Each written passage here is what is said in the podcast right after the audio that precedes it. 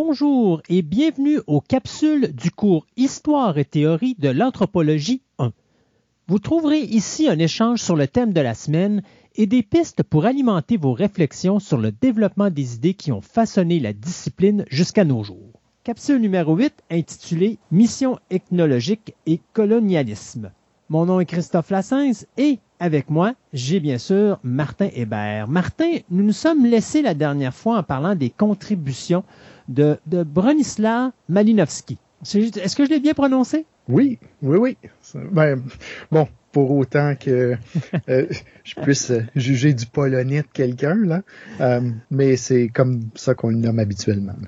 Juste pour euh, vous situer un peu chronologiquement, la dernière fois, on, on parlait vraiment de la période d'émergence de l'anthropologie sociale britannique, c'est-à-dire, en gros, une période qui se situe entre la première grande expédition ethnographique euh, britannique et on avait parlé du, du, lien avec le colonialisme. Là. Encore là, c'était une grande expédition dans, disons, dans un contexte colonial qui est euh, en 1898 et, elle s'appelait l'expédition du détroit de Torres en Océanie à la toute fin du 19e siècle et la période des travaux de Malinowski euh, dans les années 1920.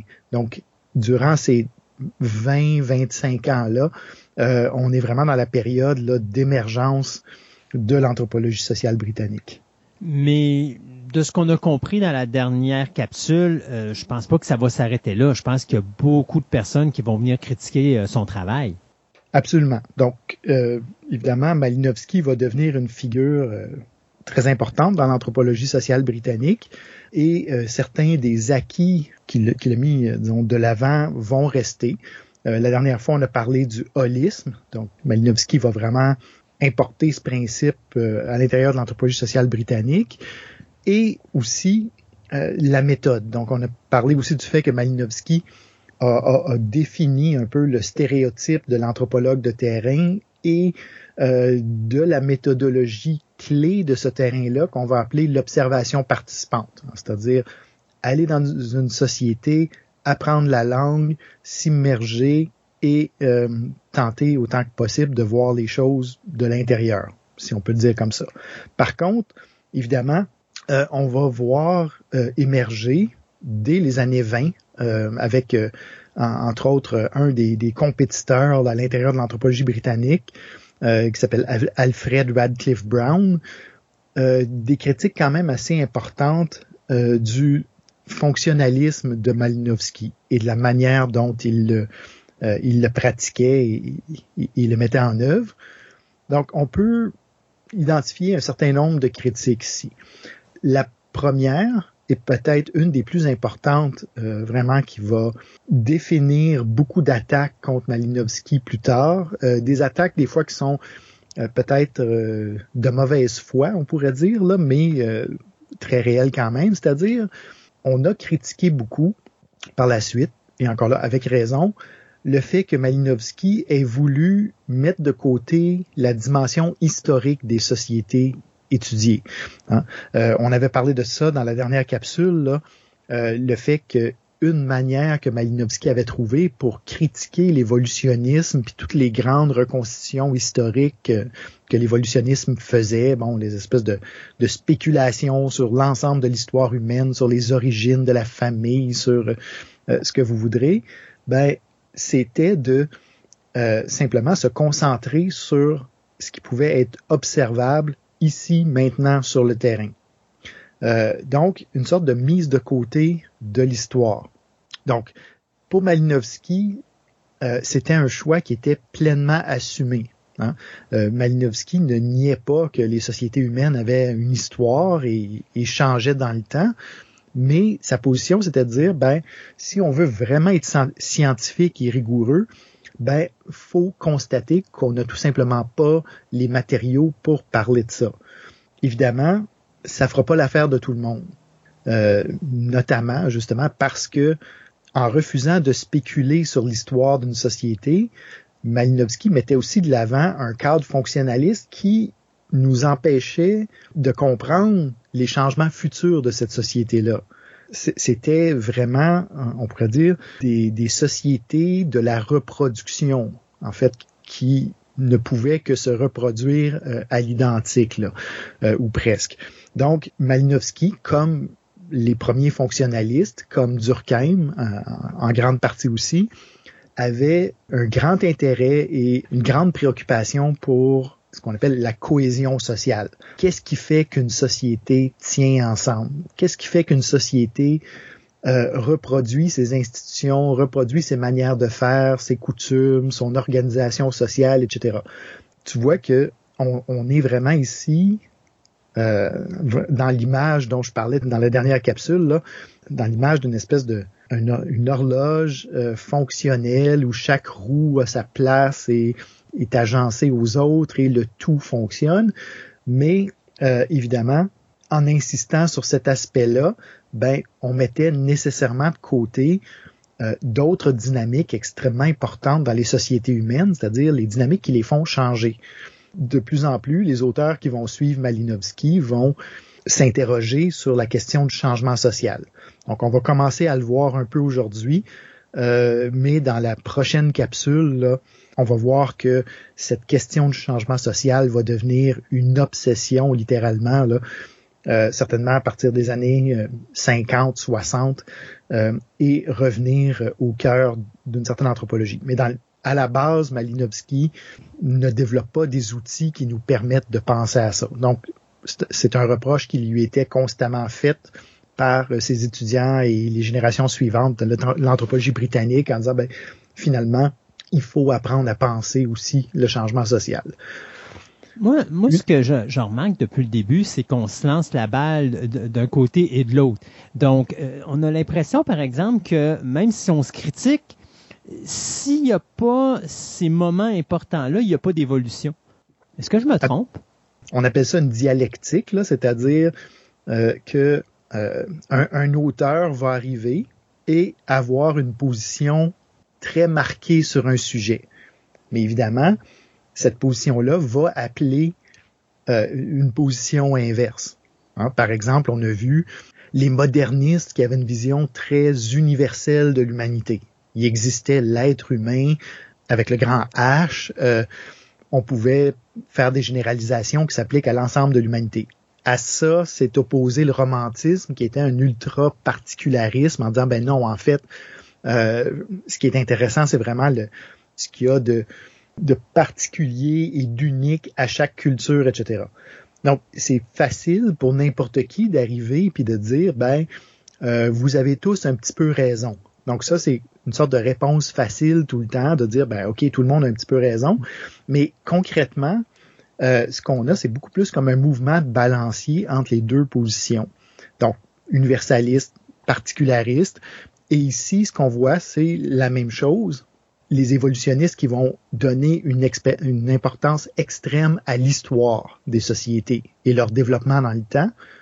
Et les fonctionnalistes qui vont dire, ben non, on peut pas parler de ça, on peut juste parler du présent. La position raisonnable, si tu veux, elle est quelque part entre les deux. Et très souvent, les auteurs eux-mêmes vont être beaucoup plus nuancés dans leurs écrits que ce qu'on en retient. Euh, ils vont dire, comme Malinowski par exemple, qui va dire, ben évidemment qu'il faudrait prendre en compte l'histoire, mais j'ai juste pas les outils pour le faire. Mm-hmm. Mais ce que les, ce que l'histoire de l'anthropologie a retenu de lui, c'est qu'il était très axé sur le présent et, et, la description. Et une autre dynamique, qui est celle dont on parle ici et qui est qui va rester absolument centrale aux sciences sociales, aller jusqu'à aujourd'hui, justement, c'est la dynamique entre la reproduction des sociétés et la transformation des sociétés. Tu regardes n'importe quelle société du monde, euh, tu peux dire bon ben ok, euh, mettons bon société québécoise, ben oui il y a des continuités dans le temps. Tu peux pas dire qu'elle est totalement autre chose aujourd'hui de ce qu'elle était il y a un siècle. Si tu veux voir la continuité, tu vas la trouver. Mais quelqu'un qui arrive à côté et qui dit ben non en fait ce qui la caractérise c'est du changement tout le temps, ben tu vas trouver ça aussi. Donc, encore là, la, réponse simpliste, c'est de dire, ben, tout le monde a un petit peu raison, mais ce qui demande du vrai travail, c'est après ça de, fouiller et de voir ben, dans quelle mesure il y a de la continuité et dans quelle mesure il y a de la transformation et comment les deux vont s'arrimer, se tirailler une l'autre. Euh, et ça, c'est, l'histoire d'une grande partie des, sciences sociales.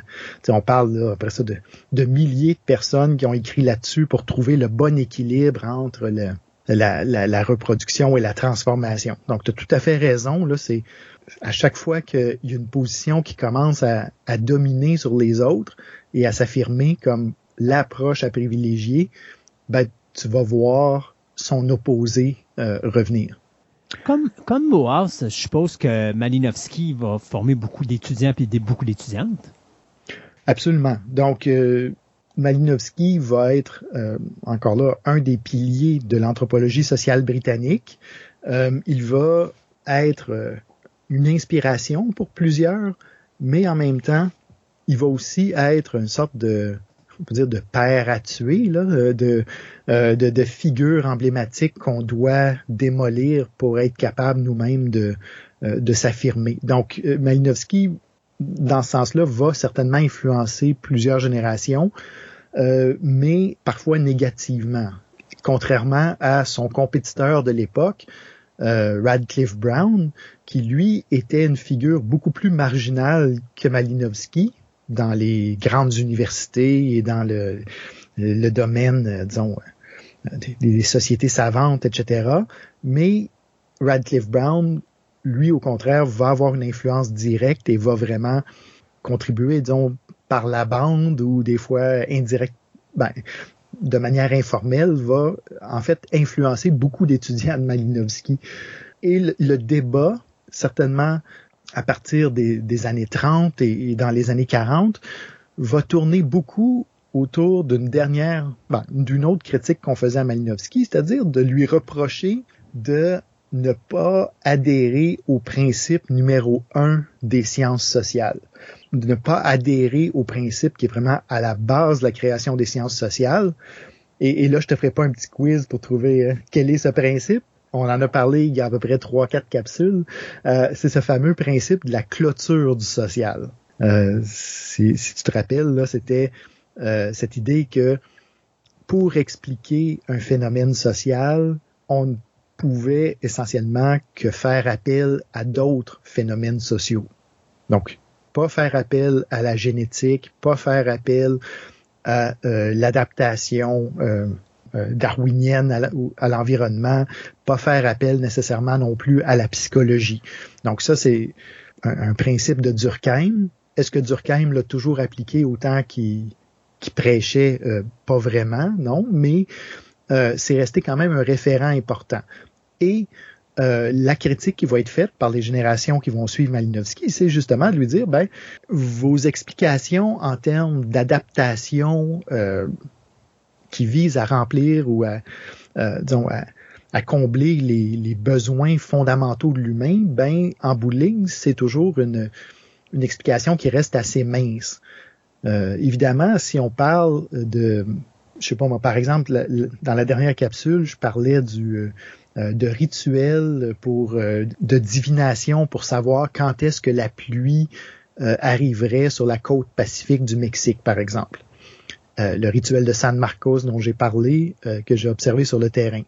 Ben, évidemment, tu regardes ce rituel-là, il y a effectivement des, des, des, des, composantes du rituel qui sont euh, qui aident vraiment concrètement à savoir si la pluie s'en vient ou pas. entre autres, les gens vont mettre un, un, grand poteau dans la terre, à peu près 3-4 mètres de haut, et une mèche, accrocher une mèche qui va descendre tout le long du poteau et qui va euh, aussi être au sol pendant, disons, sur une longueur d'à peu près aussi 3 ou 4 mètres. Donc tu peux imaginer là, une, espèce de grande mèche qui court sur la terre et qui monte le long du poteau. Au début du rituel, c'est un rituel qui dure à peu près deux jours, au début du rituel, les tlapaniques, euh, les gens qui, pratiquent ce rituel-là, vont allumer la mèche. Euh, selon la vitesse à laquelle elle va brûler, ben, ils vont être capables de dire ben, euh, la pluie arrive bientôt ou pas.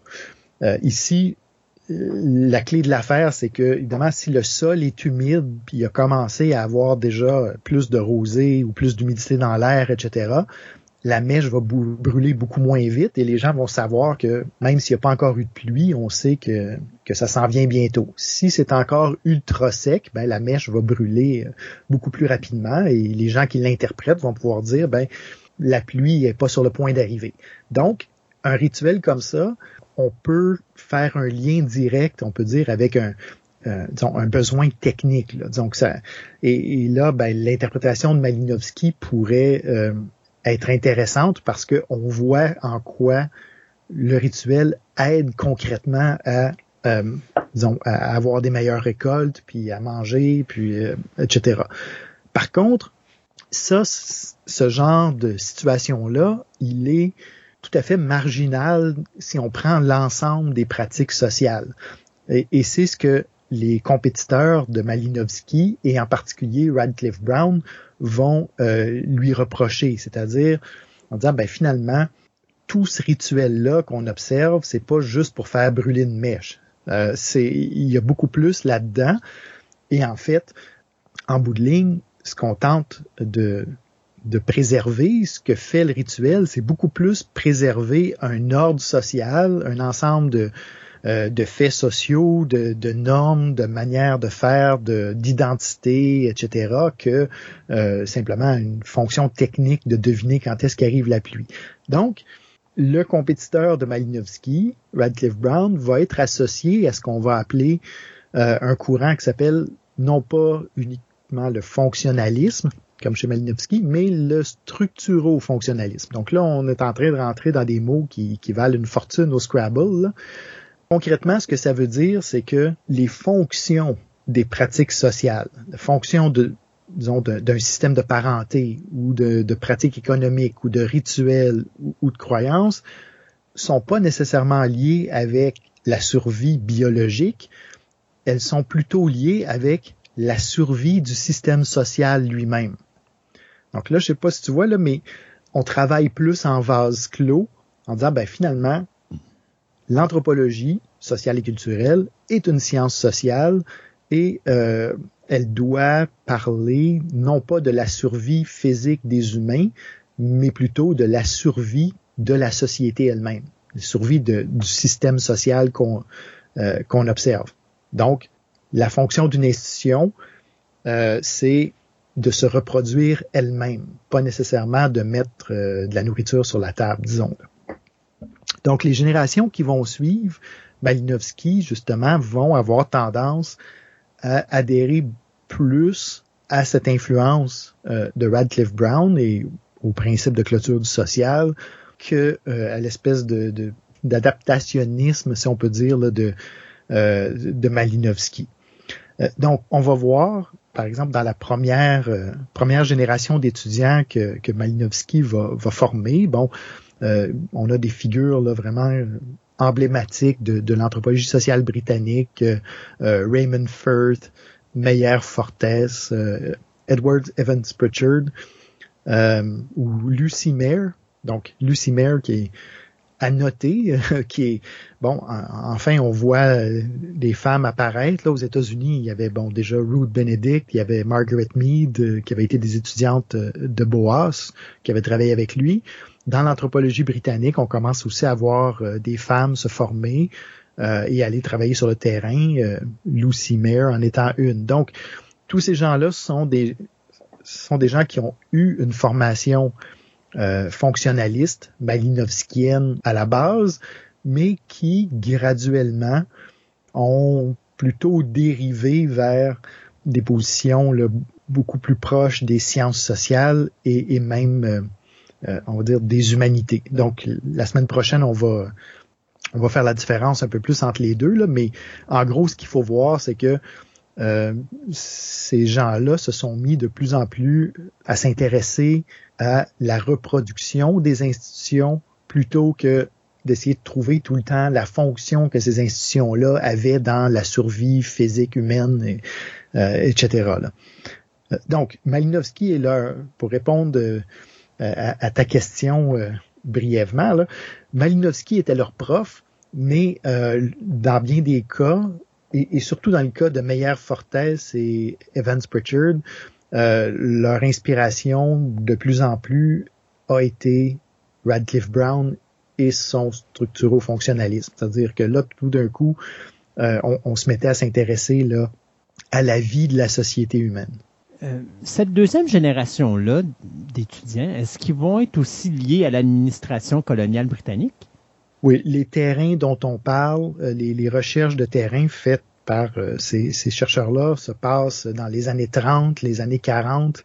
on est encore vraiment dans le, dans, le haut colonialisme britannique et euh, les terrains qui vont être faits euh, vont correspondre exactement en fait à des euh, à des régions du monde où les, Britanniques ont des colonies.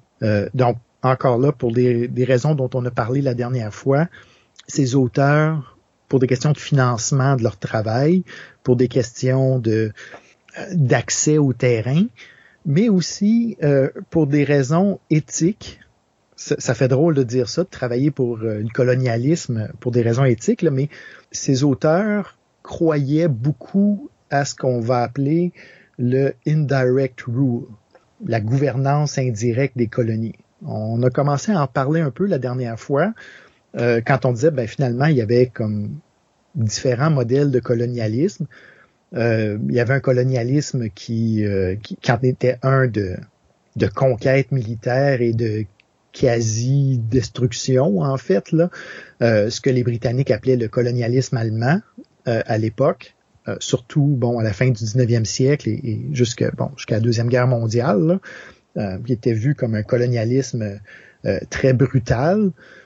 Euh, il y avait du colonialisme de peuplement, euh, comme on a vu euh, ben, au Canada certainement, mais en, Afrique du Sud, où on envoyait des, des colons britanniques s'installer. Puis il y avait une sorte de troisième colonialisme qui en était un où l'idéal, d'une certaine façon, était de, de laisser les populations colonisées s'administrer elles-mêmes autant que possible et euh, gérer l'implantation bon de euh, d'une économie euh, coloniale, une, économie de plantation, bon, de canne à sucre ou de cocotier, comme on parlait chez les Trobriandais la dernière fois, de coton, de café ou quoi que ce soit. Donc, chez les Britanniques, euh, cette vision-là, la troisième en est une qui en est venue à dominer quand même pas mal là euh, surtout euh, au, 20, au début du 20e siècle.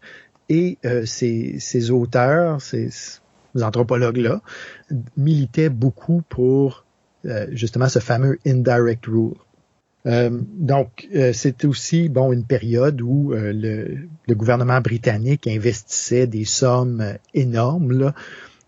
dans les notes de cours, je vais mettre une annonce qui est faite justement où l'administration britannique euh, annonce euh, un million de pounds pour faire des recherches euh, en sciences sociales sur les régions coloniales, qui est énorme, je veux en termes d'aujourd'hui. Bon, ça serait bien de, comparer les montants, là, mais en 1940, un million de pounds, c'est, c'est comparable à à n'importe quelle autre recherche militaire qui se faisait à l'époque. Donc, euh, c'était vraiment vu comme une, euh, une priorité que de renforcer les administrations coloniales, euh, beaucoup en Afrique, beaucoup en Océanie, là, dans les passages stratégiques où les, bateaux étaient. Radcliffe Brown a travaillé au large de l'Inde aussi, les îles Andaman, là, où des endroits stratégiques euh, où les Britanniques voulaient vraiment garder une, présence et, une influence euh, très directe sur les populations locales. On voit par exemple, là, la période que tu nous parles, c'est pas mal la période entre la première et la deuxième guerre mondiale. Euh, tous ces gens-là qui travaillent dans cette période-là, est-ce qu'on va, on va le sentir à travers leurs travaux? L'observation. Oui, ben, qui, qui, se retrouvent là entre la première et la deuxième guerre? Oui. L'observation est intéressante parce que euh, dans bien des cas, euh, quand on lit les livres que ces gens-là ont, écrits durant cette période-là, ils présentent ça vraiment comme euh, une anthropologie objective. je vais vous décrire l'organisation sociale de tel groupe, etc., sa structure, sa parenté, etc. Donc, dans les pages des livres eux-mêmes, ça paraît pas beaucoup. dans bien des cas. Sauf que les recherches qui ont été faites sur l'histoire de l'anthropologie, sur euh, la vie de ces gens-là, sur justement les raisons qui les ont amenés sur des terrains en particulier, euh, montrent que ils étaient euh, directement impliqués dans, dans l'effort de guerre. Hein.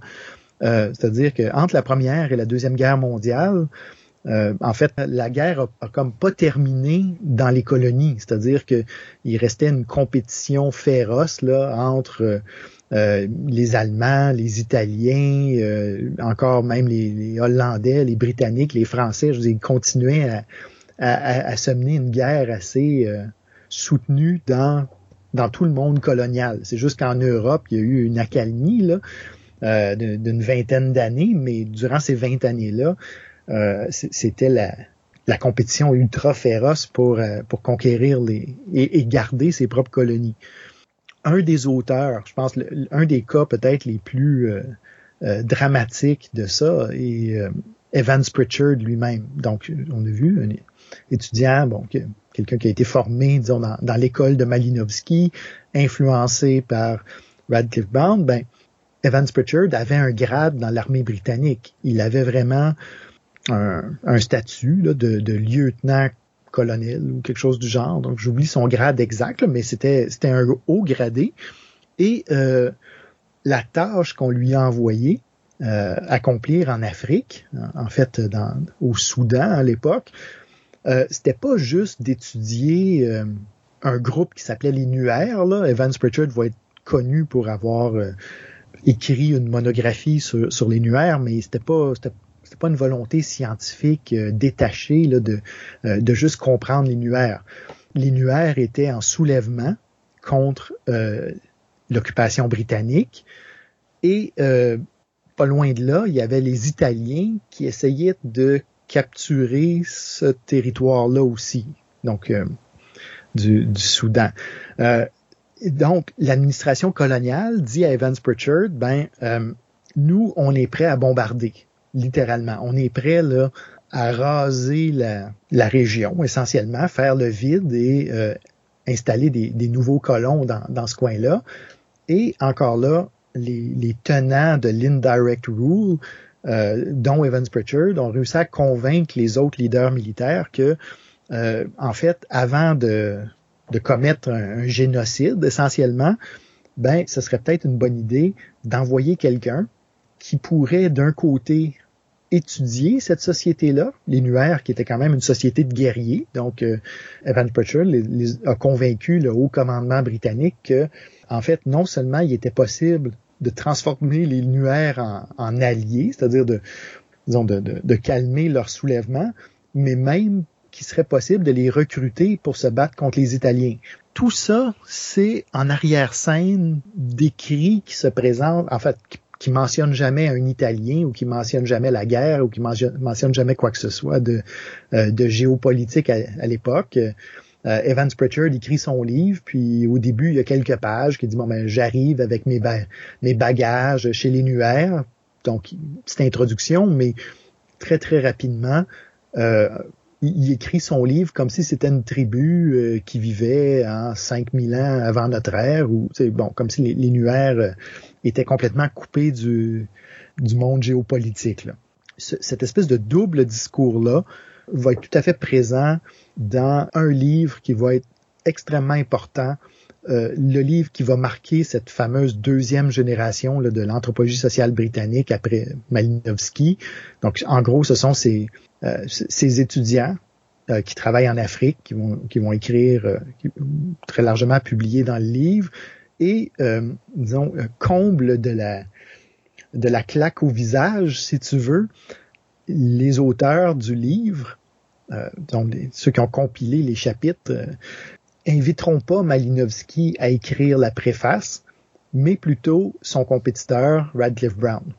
Euh, donc là, ah, ça c'est un livre, donc African Political Systems, qui est publié en 1940, qui marque là de manière très très claire euh, le changement profond qui, est en train de se produire dans l'anthropologie sociale britannique, où on sort du modèle fonctionnaliste de Malinowski et même où on commence à s'intéresser à toutes sortes de questions, même qui commencent à toucher au changement social. En disant, ben là, finalement, euh, c'est bien beau la reproduction des sociétés, mais euh, les sociétés africaines que nous, on observe, euh, elles sont tout sauf stables. Je me rappelle dans la capsule précédente qu'à un moment donné, on disait en 1922, je crois, il avait écrit un, un livre, Malinowski. Puis 22 ans plus tard, il en écrivait un second. Puis euh, je dirais pas qu'il est totalement différent, mais qu'il avait une autre approche. Est-ce que cette différence-là était une réaction justement à voir justement ses étudiants s'en aller euh, du côté de son compétiteur au lieu de, de, de, de ses visions à lui? En plein dans le mille. Donc là, tu as ouvert une porte sur euh, le cerveau de Malinowski, probablement. Euh, imagine quelqu'un qui a été euh, la vedette de l'anthropologie britannique dans les années 20, au début des années 30, qui a écrit, bon, comme tu dis, les, Argonautes du Pacifique occidental, un livre qui est vu comme le classique des classiques. Et là, tout d'un coup, qui voit la jeune génération littéralement lui glisser entre les doigts.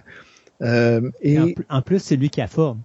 Oui, oui, ben c'est ça. Donc là, euh, euh c'est pas censé fonctionner comme ça dans ces grandes écoles-là. Tu es censé te construire ta chapelle et après ça avoir tes disciples euh, autour de toi qui, qui t'adulent pour le restant de leur jour. Là. Mais c'est pas ça qui se produit du tout, effectivement on, disait dans la dernière capsule que si le livre, bon, Les Argonautes euh, de 1922 était euh, un gros hit et un classique des classiques, ben l'autre livre, Une théorie scientifique de la culture, publié en 1944, est plus euh, un cri désespéré, si tu veux. Malinowski qui tente en fait d'écrire son testament anthropologique, de dire ben voici ma théorie, voici comment on devrait analyser les sociétés humaines et euh, la chapelle est vide. En tout cas, hmm. euh, disons, est, pas mal moins pleine qu'elle devrait l'être là, et, les gens sont vraiment en train de passer euh, à autre chose littéralement. Donc, très bonne observation. Et en fait, ce mouvement-là va même se détecter à l'intérieur de certains livres. J'ai parlé du, du, fameux livre Les Nuaires de Evans Pritchard.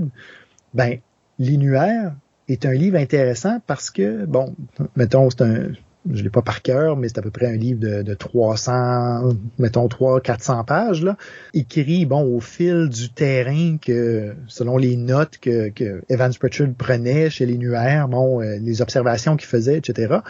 Et à l'intérieur de ce livre-là, on voit la perspective changer. Le livre commence les premiers chapitres dans une perspective très malinovskienne d'une certaine façon. Les Nuaires, ce sont des éleveurs de bétail et euh, euh, Evans Pritchard s'intéresse à la manière dont le bétail est euh, évidemment au cœur de la survie. le Soudan, c'est bon, un environnement extrêmement difficile, puis le bétail, ben c'est la richesse des gens, là, euh, surtout à, à cette époque-là.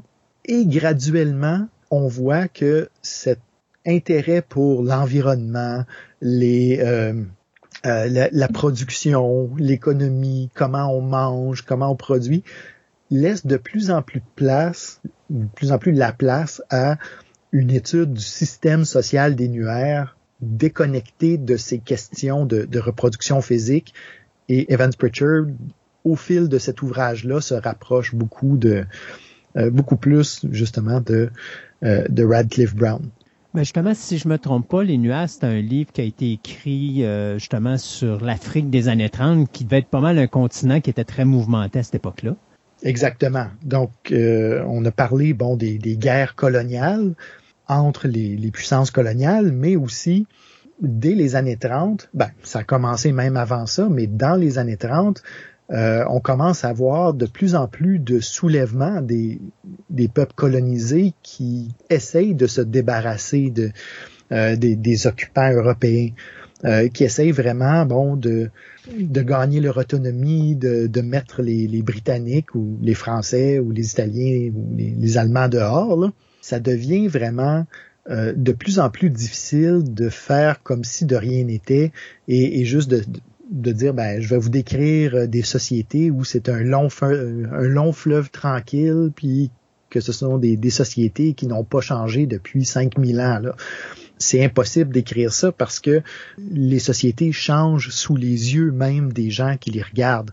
Dans les années 30, on commence à voir, euh, par exemple, le passage à la vie urbaine. Donc, dans, plusieurs colonies britanniques, l'administration coloniale a créé des, euh, des villes, des capitales, mais aussi, par exemple, des plantations qui ont pour effet beaucoup de concentrer la population vers euh, certains centres.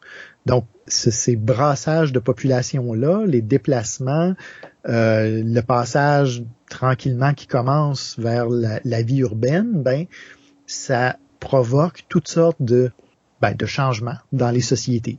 Et en fait, euh, African Political Systems va vraiment contenir des chapitres sur ce genre de, bouleversement-là. Donc, c'est plus, c'est pas encore tout à fait au cœur des questionnements, mais n'importe qui qui a des yeux pour, euh, euh, observer les sociétés africaines de l'époque, euh, juste avant la Deuxième Guerre mondiale, euh, peut pas faire autrement que de remarquer que ça brasse. Là.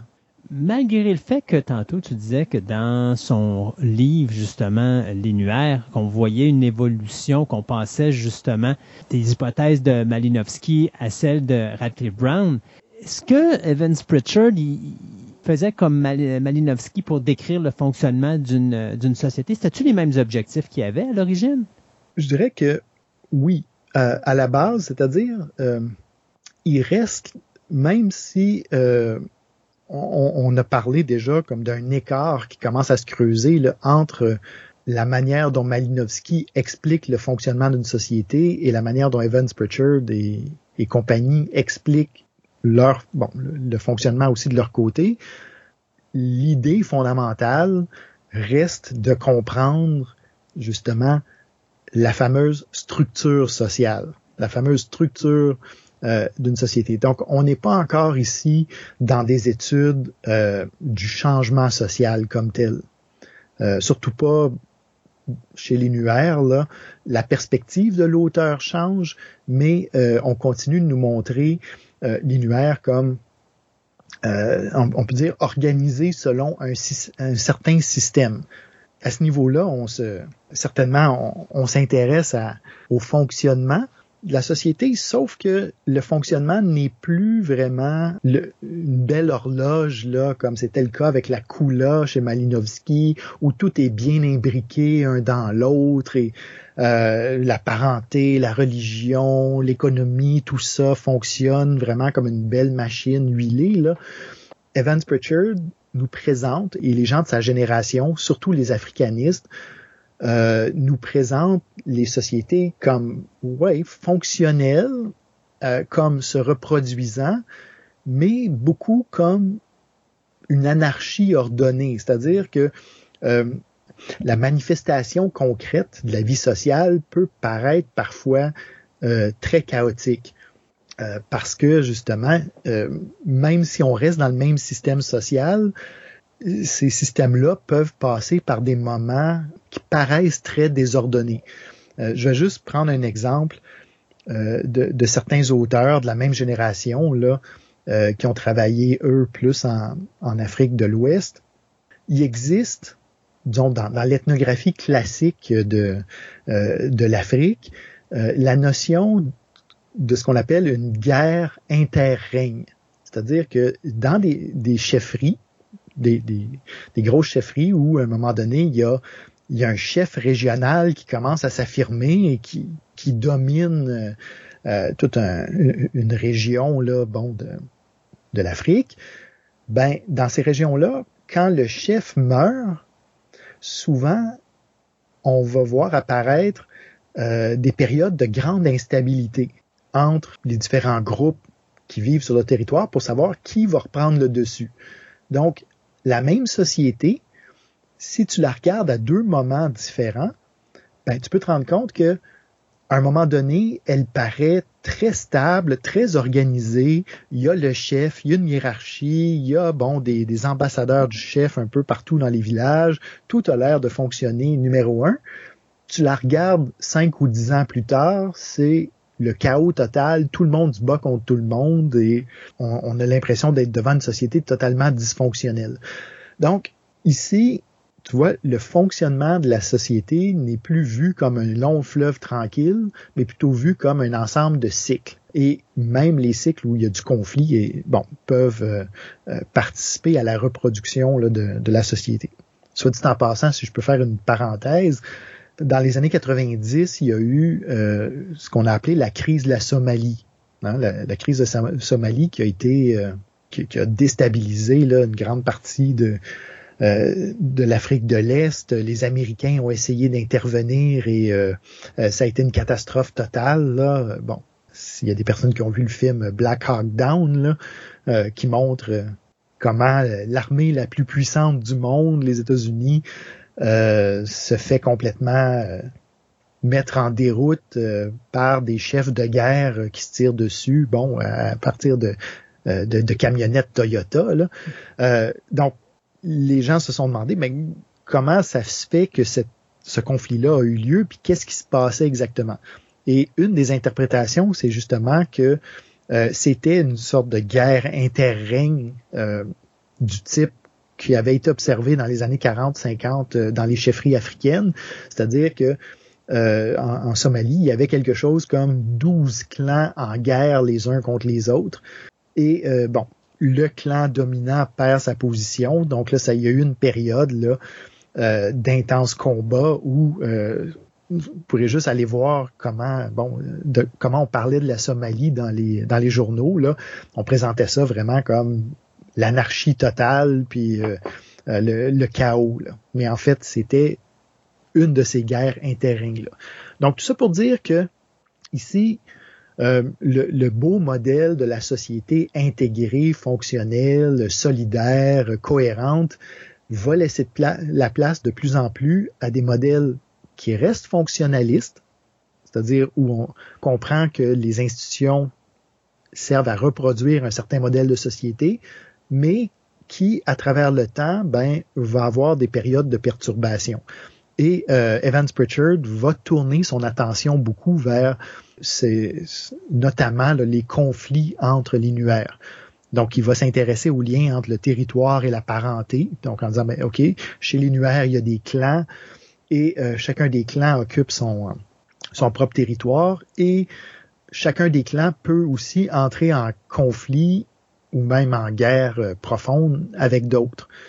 Evans Pritchard, ici, va faire une sorte de, de radiographie, on peut dire, de l'instabilité chez les nuaires, mais de l'instabilité qui reste tout le temps dans un cadre euh, supposément stable.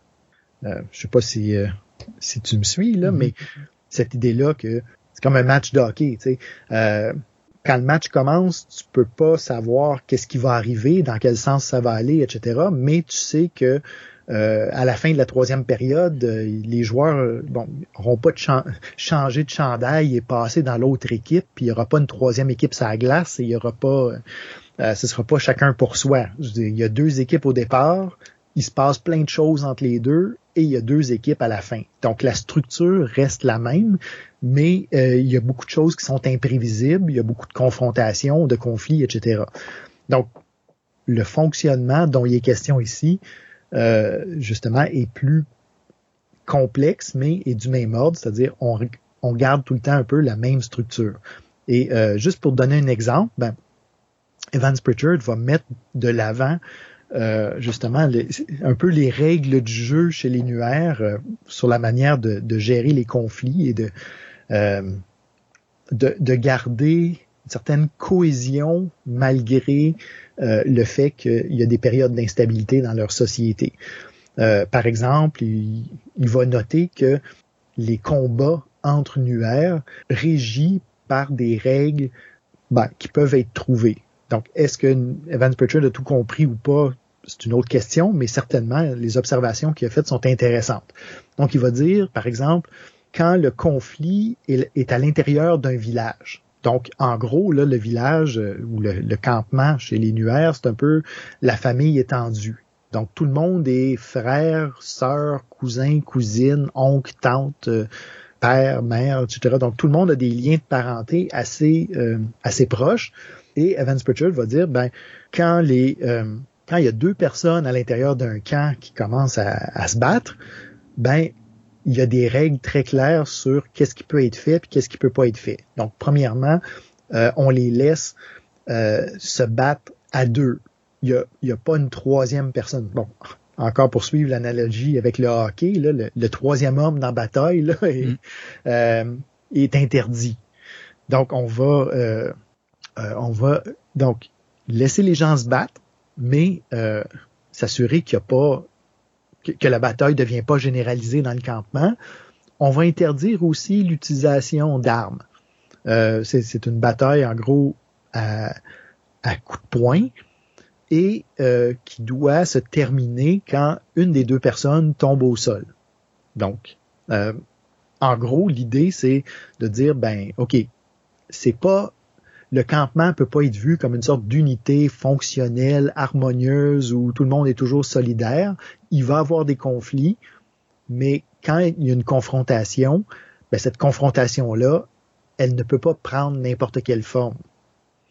Euh, bon, puis euh, essentiellement, Evans Pritchard va dire, ben plus on se bat contre des gens qui sont éloignés de nous, ben plus il va y avoir de moyens euh, qui sont permis. Donc, si à l'intérieur d'un campement, euh, l'usage des armes est très, très minime. bon, les gens ont le droit de, se taper dessus avec un bâton, là, mais pas plus. Ben, quand on se bat contre quelqu'un du village voisin, ben euh, là, on, peut utiliser la lance. Donc, euh, tu vois déjà, ça peut, ça peut escalader beaucoup plus, beaucoup plus rapidement. Et dans les conflits entre villages, il peut avoir des morts. Mais encore là, même si une confrontation comme ça est un événement très tendu qui va mettre beaucoup de stress sur l'organisation sociale des nuaires, il y a un mécanisme à l'intérieur de, euh, de la société nuaire pour amener une réconciliation, même s'il y a un mort euh, dans, dans, un conflit entre villages. Par exemple, il va y avoir des, des chefs spéciaux, on peut dire, là, euh, qu'on appelle les chefs à peau de léopard, euh, qui sont des chefs euh, qui ont vraiment une autorité régionale d'une certaine façon, qui peuvent entrer et commencer à, à servir de médiateur entre deux villages où il y a eu des morts, par exemple. Et, quand il y a des morts, ben après ça, on va juste arriver à une entente euh, de compensation pour les morts qu'il y a eu. Donc, tu vois déjà, c'est pas des événements joyeux, c'est pas des événements simples, mais on est encore en train de parler d'une société fonctionnelle dans le sens où il y a des mécanismes pour résoudre le conflit si jamais il arrive. Et euh, Evans Pritchard va dire, ben il y a euh, un autre niveau de conflit qui est vraiment avec les étrangers. Euh, et chez les Evans Pritchard va noter que les étrangers que, les Nuaires attaquent depuis des générations, c'est un groupe qui s'appelle les Dinka. Et là, chez les euh, dans leur propre vision du monde et bon, dans l'information que Evans Pritchard récolte au Soudan dans les années 30, les Nuaires étaient euh, en fait extrêmement racistes, on va le dire comme ça, envers les Dinka et euh, disaient ben, finalement un Dinka on peut on peut y faire ce qu'on veut sans aucune conséquence. Et périodiquement les Nuaires organisaient des euh, des razzias où il allait euh, kidnapper des femmes, où il allait voler du bétail, euh, tuer des guerriers d'Inca. et pour eux, ça ne demandait pas de médiation, ça ne demandait pas de, de réparation ou quoi que ce soit. Ils étaient comme dans un état de guerre permanent. Donc, Evans Pritchard va dire, ben ici, on a trouvé la limite du système social nuaire. À l'intérieur de ce système-là, il existe des règles pour gérer les conflits, mais à l'extérieur, ben c'est euh, tout est bon, puis on peut faire ce qu'on veut. Euh, tu, comprendras, bon, on a parlé un peu de ce qui a amené Evans Pritchard sur le terrain, là. Tu comprendras que ce sont des informations qui étaient très intéressantes pour les planificateurs militaires britanniques. Euh, en gros, qui ont dit, ben finalement, si on peut se faire accepter à l'intérieur de ce cercle-là, où il y a des médiateurs, il y a des ententes, il y a des alliances possibles, et euh, faire rejeter nos ennemis, les Italiens du côté euh, des Dinka, dans du point de vue des Nuaires, ben euh, ils vont se battre pour nous, ils vont se battre à notre façon. Donc, on voit ici comment dans le système colonial, les informations pouvaient être traduite après en, sorte d'action euh, politique. Ce qui est intéressant, et, ça c'est tout à fait euh, encore là un héritage euh, du travail de Malinowski, c'est que Evans Pritchard va noter que en fait toutes les formes de conflits dont je viens de parler, du point de vue des nuaires, ce sont des, réalités très différentes les unes des autres et en fait, ils vont avoir des mots différents pour parler de chacun de ces chacun de ces types de confrontations-là. Là, maintenant, en français, j'ai utilisé le mot conflit pour parler des trois cas de figure euh, euh, que, que j'ai décrits, mais euh, pour les nuaires, ces événements-là se ramènent pas à un concept commun. Donc, ils vont parler, par exemple, d'un douac. Le douac, c'est la confrontation entre euh, des, euh, des personnes qui habitent le même camp. Donc, un duel, juste deux personnes, euh, souvent qui sont apparentées à l'intérieur d'un camp. ils vont utiliser deux mots, mais en gros pour parler des, conflits entre villages et, et entre clans euh, nuaires, donc le, terre et le cours, euh, selon un peu le, genre de résolution qu'on va avoir. Mais pour les nuaires, ça, c'est comme une autre case à part dans leur structure sociale d'autres événements. Et euh, ce que nous, on appellerait la guerre, euh, pour eux, c'était PEC. Donc, PEC, ça renvoie à une expédition chez les Dinka. Donc, tu vois, c'est dans, leur structure sociale, ce sont des boîtes différentes du point de vue d'Evans Pritchard. Et de comprendre ces boîtes-là, ben, ça nous aide à, comprendre justement le fonctionnement de, euh, de cette société, mais sans l'aborder d'un point de vue naïf en disant finalement le, la société nuaire est un beau, une belle totalité complètement intégrée, etc. Juste une petite note historique. Euh, en 1999, donc il y a quand même pas si longtemps que ça, les Nuers ont signé un traité de paix avec les Dinka. Euh, il y a eu des accords de, de passé. Et ce qui est intéressant, c'est que pour conclure cet accord-là, les deux groupes euh, ont utilisé des, euh, des rituels qui étaient ceux utilisés pour régler des conflits entre villages avant. Donc, le chef à peau de léopard, par exemple, est devenu un médiateur entre euh, les Nuers et les Dinka. On a sacrifié du bétail, par exemple, donc qui, qui, faisait partie, là, en fait, qui renvoie à des à des pratiques de réconciliation ancestrale et, ainsi de suite. Donc, on a ici euh, une vision beaucoup plus complexe de ce que c'est que le fonctionnement d'une société. Mais on reste dans l'idée du fonctionnement. Restent les nuaires même s'il y a beaucoup de drames et beaucoup d'action euh, euh, au quotidien, disons. Mais en tout cas, dis-moi si je me trompe, mais il me semble qu'on parle, il me semble qu'on parle plus vraiment d'adaptation à l'environnement. Oui, donc euh, ça fait partie de ce glissement-là, justement, d'une vision très fonctionnaliste à la Malinowski, où on tente de, comprendre tout le temps, bon, en quoi la pratique et l'institution répond à un problème humain fondamental, donc en quoi ça nous aide à survivre. Et on glisse ici vers quelque chose où euh, finalement, c'est pas l'adaptation à l'environnement qui est l'élément le plus important, par exemple de la gestion des conflits chez les nuaires, euh, c'est plutôt la manière dont cette gestion des conflits-là va contribuer à reproduire l'ordre social nuaire. Donc, en gros, on revient à quelque chose qu'on disait tout à l'heure, mais on recommence à parler ici vraiment de la clôture du social, c'est-à-dire que la guerre chez les nuaires ne se comprend qu'en fonction de la parenté nuaire, de, euh, leur structure sociale, de la manière dont ils voient le, pouvoir politique, etc. Donc, on reste ici dans l'espèce de sac encore là, des, euh, euh des, des, sciences sociales. Ça, ça fait longtemps qu'on n'a pas parlé des colonies françaises. Comment ça se passe de leur bord? effectivement, si on remonte de quelques capsules déjà, là, euh, on a vu que à partir de 1870, il y a la vague de néocolonialisme qui amorce vraiment une période de course entre les puissances européennes euh, sur le bon, les territoires coloniaux, surtout bon d'Afrique, d'Asie du Sud et, d'Océanie. Donc évidemment, là, on a pris presque deux séances complètes pour regarder un peu ce qui se passait du côté britannique.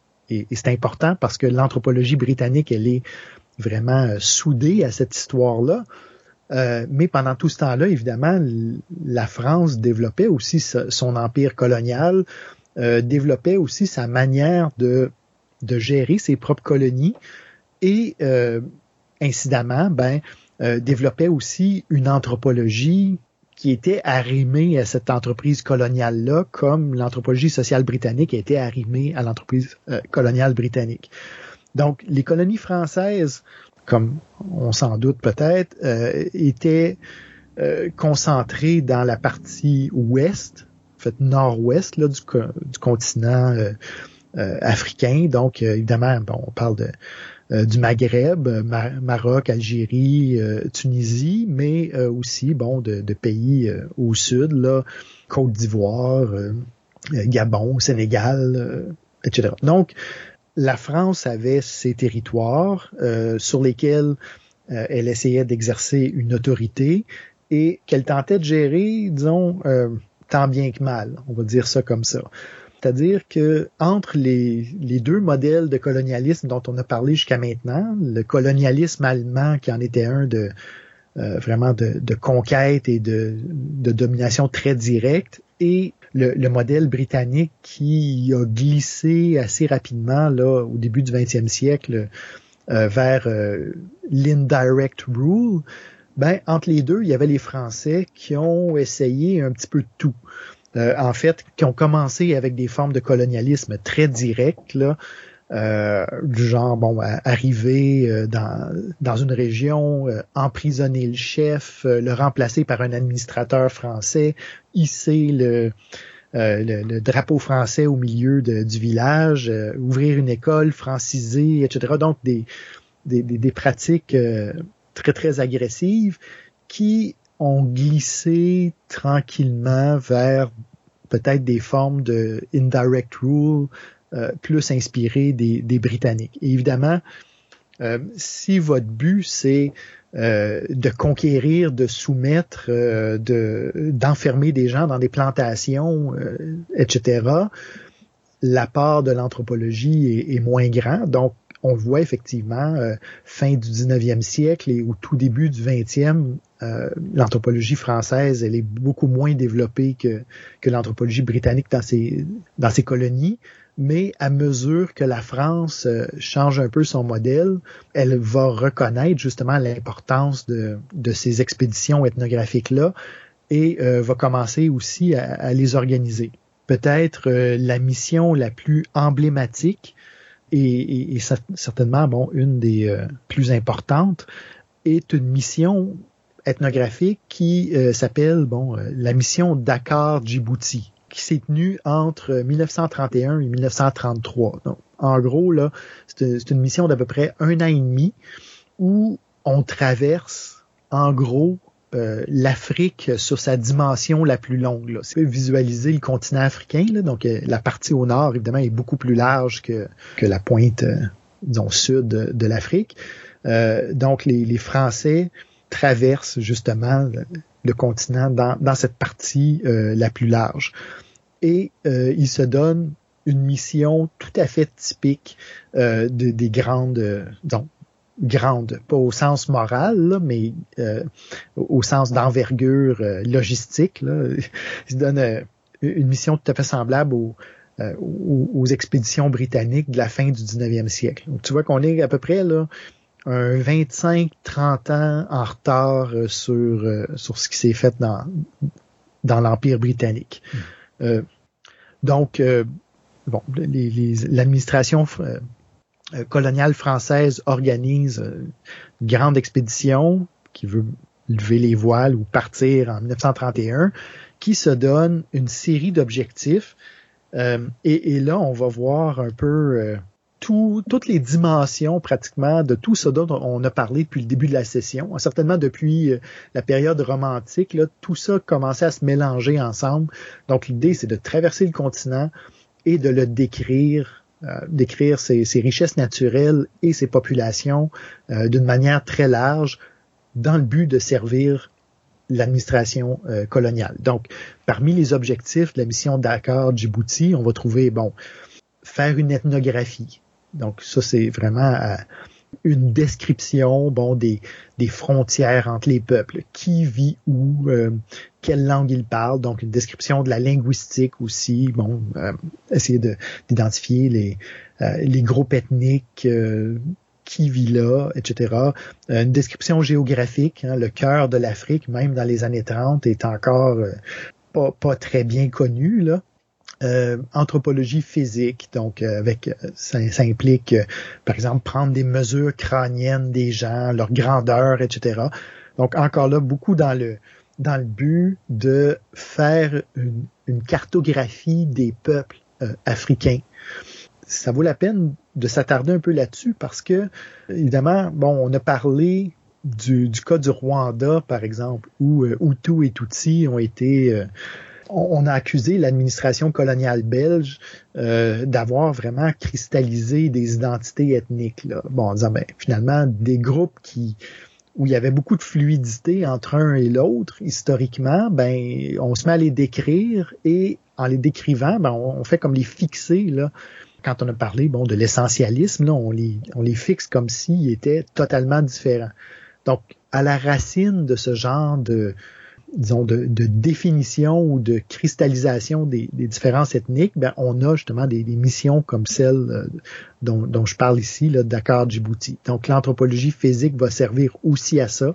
Euh, on catégorise les gens par groupe linguistique, par groupe culturel, et aussi par groupe euh, physionomique, là, avec certains traits, etc. Donc, on, on, travaille à tout ça, mais aussi en même temps, l'expédition va avoir euh, des, euh, des objectifs de répertorier les ressources naturelles, donc de faire de la description euh, naturaliste, là, bon, de zoologie, entomologie et même embryologie, là, donc on, on, veut vraiment mettre un volet scientifique, découvrir des nouvelles espèces, découvrir des nouveaux, des nouvelles ramifications évolutives.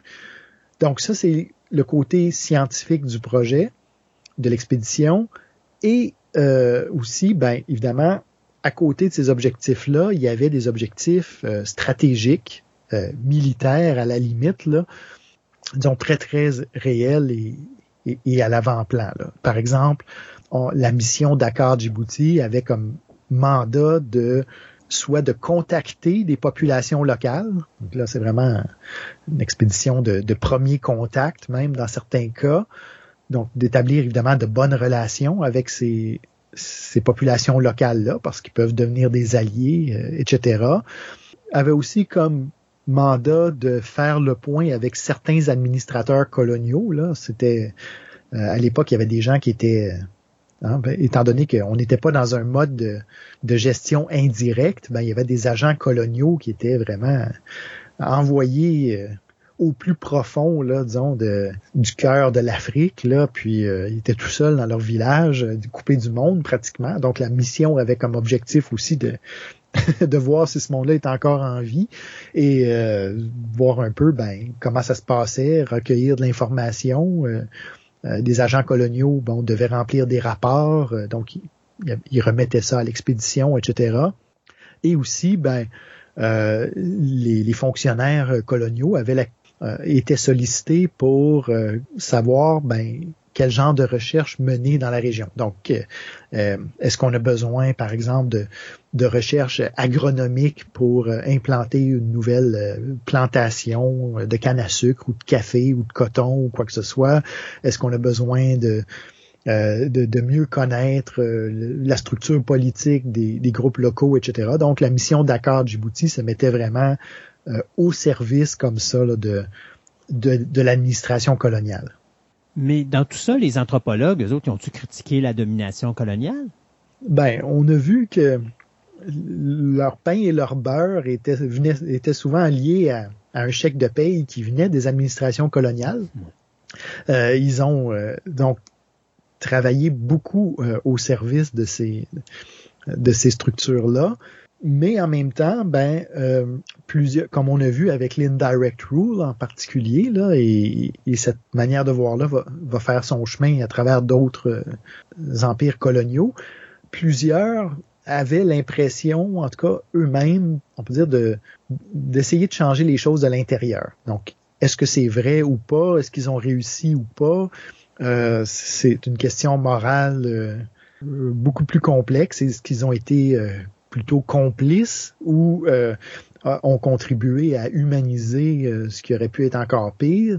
Là, il y a matière certainement à, de profondes, profondes discussions, mais qu'est-ce qui est sûr, c'est que ils étaient disons, à l'intérieur de la machine coloniale, ça c'est clair, et parfois, ben, essayer d'apporter un, regard euh, anthropologique euh, au sens, bon, qu'on a vu euh, depuis quelques semaines, c'est-à-dire, par exemple, ils ont essayé de faire valoir le fait que tant, dans l'Empire britannique que français, il y a des anthropologues qui euh, ont tenté de, faire ressortir euh, l'humanité des, gens rencontrés sur le terrain, l'humanité des colonisés.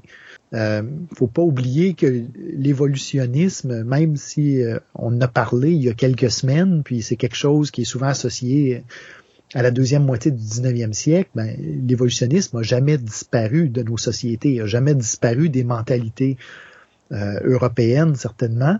Et euh, ces anthropologues-là, des années 30, 20, 30, 40, se battaient encore contre euh, cette idée-là que, que, certains avaient qu'il existait des primitifs et que les primitifs devaient être civilisés, etc. Donc, les anthropologues qui ont participé à ces missions-là, par exemple, ont euh, tenté de montrer la richesse des cultures qu'ils rencontraient. un exemple assez classique de ça, c'est euh, Marcel Griol. Euh, Griol euh, était le, responsable de la mission Dakar Djibouti, donc on peut pas dire qu'il était pas lié au colonialisme. Il, était un de ses principaux bénéficiaires. Donc lui, c'était le, big boss là, de, de cette expédition-là et servait tout à fait les intérêts de, l'Empire colonial français. Mais Griol euh, a, publié beaucoup sur ses expériences euh, au cours de la, mission Dakar Djibouti pour montrer que ce qu'il avait rencontré sur le terrain était des sociétés, euh, comme il disait, qui possédaient une pensée savante, des sociétés qui avaient une, une, philosophie digne ou à la hauteur de n'importe quelle philosophie européenne. Donc, ici, cette idée de euh, du relativisme culturel, euh, de l'unité de l'espèce humaine, euh, de d'humanisme dont on a déjà parlé là il y a, il y a un bout de temps, ben revient par exemple dans un livre comme Dieu d'eau que, que Marcel Griot l'a écrit.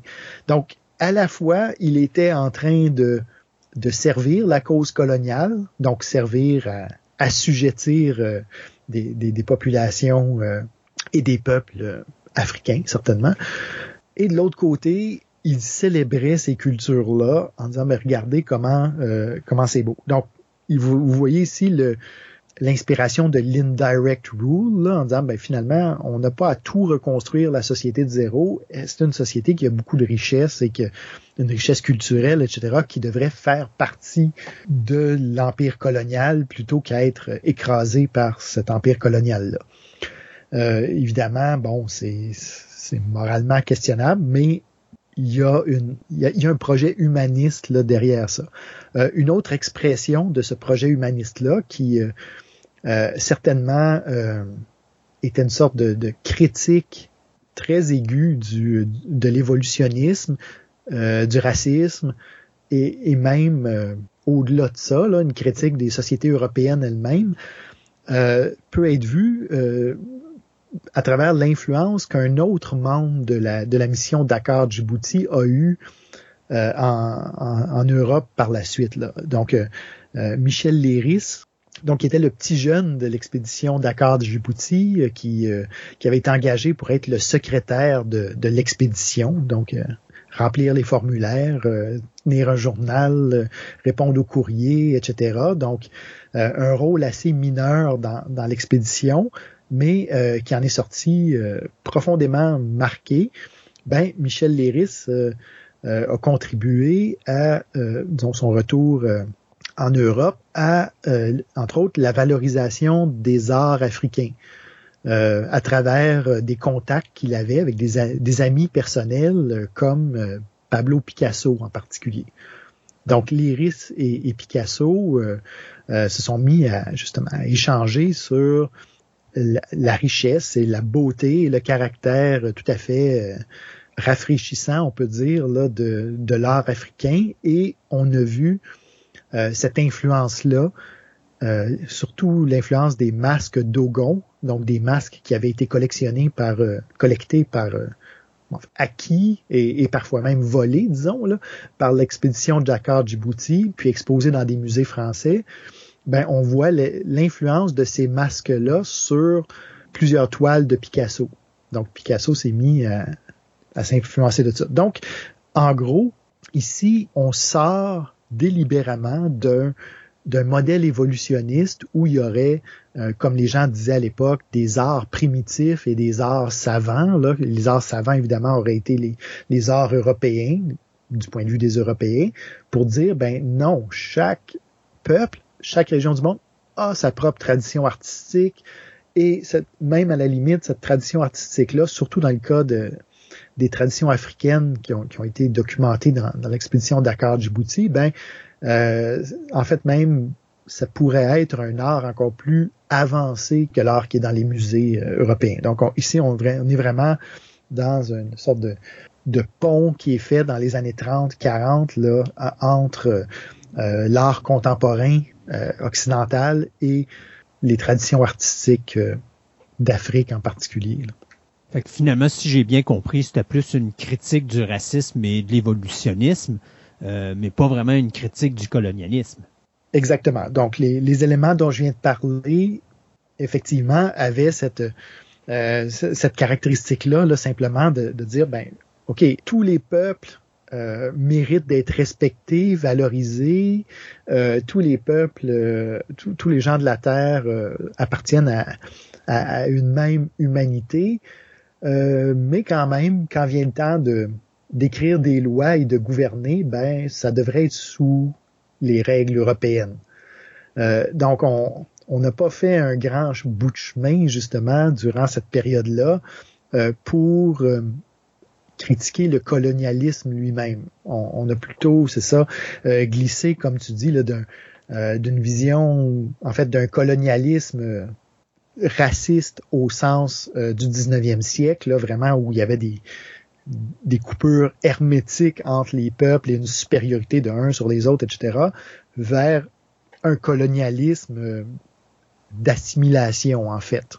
Euh, on en a déjà parlé quand on a discuté du Mexique, euh, du colonialisme interne, par exemple, qui était présent au Mexique, et, et, toute la complexité d'appeler ça du racisme. Donc, c'est du racisme culturel, mais euh, on, est déjà en train de sortir du racisme biologique là, du, du 19e siècle. Mais euh, effectivement, dans les années 30, dans les années 40, c'est encore difficile pour les anthropologues de voir le monde autrement que comme un monde colonisé. Euh, leurs terrains sont à l'intérieur d'empires coloniaux. Ils, ils ont pas vraiment tendance à l'époque à, à, remettre ça en question profondément. Un exemple, bon, c'est sûr qu'il y a, quelques exemples qui, vont dans un sens contraire, là, et ils sont importants. Euh, un de ces exemples-là, c'est justement Michel Léris dont, j'ai parlé. Donc, Michel Léris fera pas juste euh, adopter une sorte de position humaniste en disant, ben finalement, euh, toutes les cultures sont aussi riches les unes que les autres et, justifier le colonialisme sur la base que c'est un, un bon système d'administration. Léris va aller plus loin que ça et va écrire, en fait, va publier son journal euh, de l'expédition Dakar Djibouti euh, en un livre qui va s'appeler euh, L'Afrique fantôme. Et ce livre-là va détailler non seulement le racisme encore qui reste à l'intérieur d'une expédition coloniale, mais aussi la violence du rapport colonial. J'ai parlé tout à l'heure euh, du vol des masques Dogon, par exemple. Marcel Griol organisait littéralement ce qui ressemblait à des, opérations militaires. Il plaçait les gens, euh, les gens de son expédition à des points stratégiques dans la montagne, puis il les faisait espionner les, Dogons euh, qui faisaient des rituels parce que les Dogons utilisaient des masques exceptionnels dans, plusieurs de leurs rituels. Et une fois que le rituel était terminé, ben, il allait cacher les masques dans des grottes, euh, justement pour les protéger. Et euh, Griol faisait surveiller les, euh, les Dogons et pour identifier où étaient les grottes et après ça envoyait ses, les membres de son expédition dévaliser littéralement les trésors culturels de, de cette société-là. Donc, l'Iris va parler de tout ça dans son livre et, et va dire, ben regardez, il y a un peu d'hypocrisie là-dedans, c'est-à-dire ben, un peu beaucoup, euh, énormément d'hypocrisie, c'est-à-dire que d'un côté, on chante la diversité, on chante le fait que euh, les Dogons ont une philosophie qui est aussi bonne et aussi riche que n'importe quelle philosophie européenne, et de l'autre côté, on se retourne et euh, on les vole, on leur ment, on les trahit. Euh, on les traite euh, vraiment comme euh, des, citoyens de, deuxième ou troisième zone. Et les risques, ben, bon, évidemment, Marcel Griol va, va péter les plombs, littéralement, là, quand ce livre-là va, va, va, être publié. mais ça va être vraiment une fenêtre importante qui va être ouverte sur le colonialisme et sur le fait que peu importe son visage, peu importe la forme que prend le colonialisme, il reste un rapport violent, il reste un rapport de domination. Et cette publication-là, avec un, certain nombre d'autres qui, vont commencer à, émerger, bon, dans les années 40, entre autres, là, et, après, et encore plus après la, Deuxième Guerre mondiale, ces ouvrages-là qui dénoncent le colonialisme sous toutes ses formes, euh, vont vraiment euh, paver la voie à une transformation majeure à l'intérieur de l'anthropologie qui va mener à ce qu'on va appeler euh, vraiment la naissance de l'anthropologie critique. Et c'est là-dessus que va porter le reste du cours à partir de maintenant, et en particulier la dernière capsule dont on parlera dans quelques semaines. C'est tout pour la capsule d'aujourd'hui. À votre tour maintenant de participer à cette conversation en vous rendant sur le forum du cours et en participant à la rencontre virtuelle avec le professeur les mardis à 15h30. Assurez-vous de consulter le calendrier du cours pour connaître la date de diffusion du prochain épisode. Veuillez prendre note que la musique utilisée pour ce podcast s'intitule Landmine et qu'elle a été réalisée par le groupe Bankrupt Bakery.